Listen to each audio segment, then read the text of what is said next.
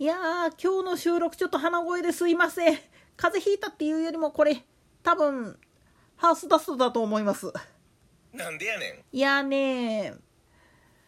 馬のぬいぐるみをね大量にね持ち込んだらねほこりだらけになっちゃっててね今ちょっとね洗濯してるんですよ。一部をね。もうちょっとこれ400体あると大変なのは大変なんですけどね。といったところで今回の本題入りますか誰も聞いてない独り言番組雑談ラジオにようこそ。今月は貴族と金持ちは似て非なるものというテーマでお届けしております。いわゆるお貴族様って呼ばれる人たちであったとしてもその人の配下の人間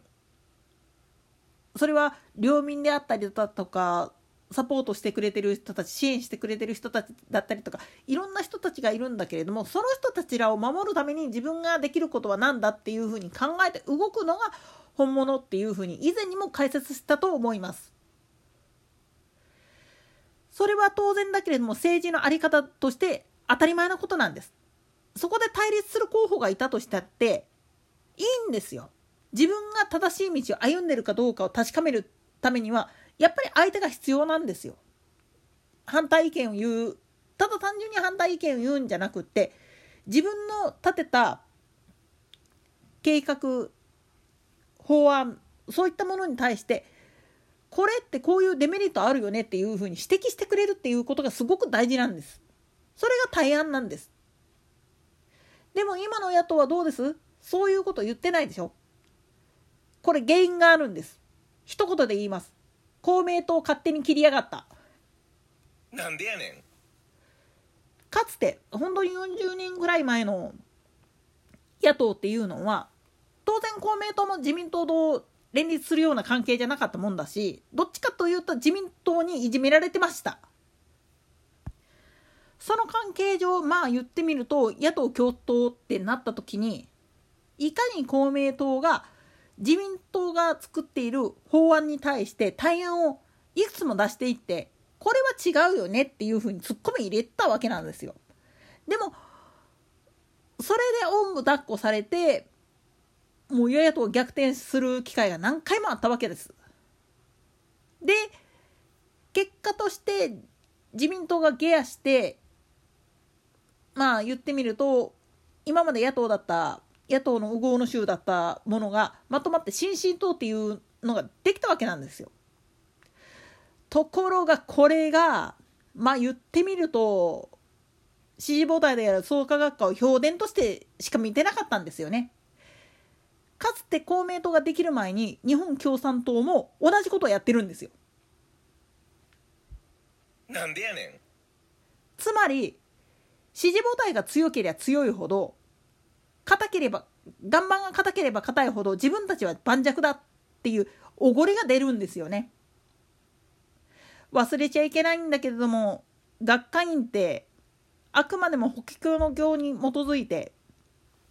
行動しているわけだから間違ってると思ったら素直に間違ってるよってツッコミ入れる体質なんですよね。それがうざってたまらんくなって切っちゃってるんですよ。お前らなんかいらない。相対して自民党っていうのはやっぱ見てたんですよね。ちゃんと自分たちの法案っていうのが正しいかどうかをきちっとジャッジしてくれる相手っていうのは誰だもともとまあ社会党今の社民党とかが力を持ってた頃は自民 VS 社民っていう形だったんですよ。ところが新進党とかができた時にまあひっくり返っちゃっていわゆる自民社会党が自民と社会党がまあ言ってみれば共闘する形に連立与党を組む格好になっちゃったわけなんですよ。でもこの時に何が起きたかっていうと阪神・淡路大震災が起きて当時の社会党の連中が本来あの人らって兵庫県が地盤なんだけれどもその地盤の選挙区が被災してにもかかわらず何もできんかったんですよね。何もできんかったっつったらちょっと言葉はおかしいけれども基本的にもう地方議員に任せっきりになって国政議員が連絡取れてなかったんですよね。その中で一番動いてたのは公明党だったんですよ。こういうことをきちっと見ていた自民党の一部議員からこれ俺らに味方してくれたら強い岩盤ができるだけじゃなくってちゃんと叱ってくれるやつができるんじゃないかっていう期待感があったんですよ。だから実のとこ言っちゃうとそんなまあ言ってみればリベラル系の方向に行ってしまうのは丘と近いやと言って切ったわけなんですよ。社民党の方をね。でその後自公連立っていうのができた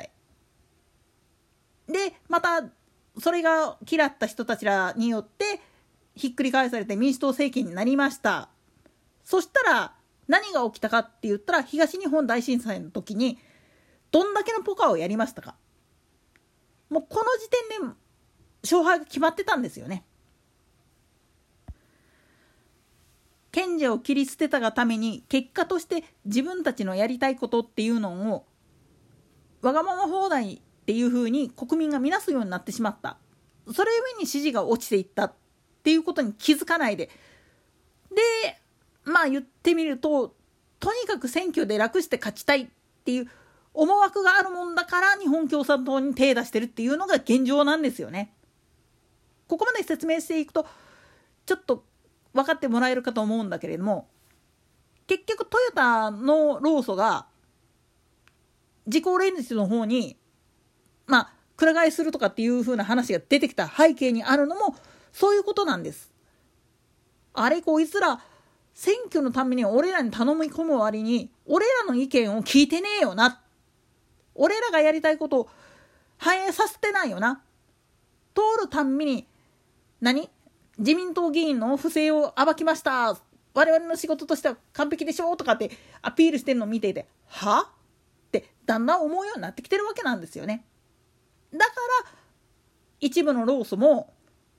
もう立憲民主に対して見切りつけてきてるんですよね。このように本当のまあ言ってみればお貴族様というより政治家為政者としての資格を持っている人間であるかどうかを見抜くそのためのまあ言ってみれば指針として存在していたものを邪魔だから取っ払った途端に正体がバレてきたわけなんです。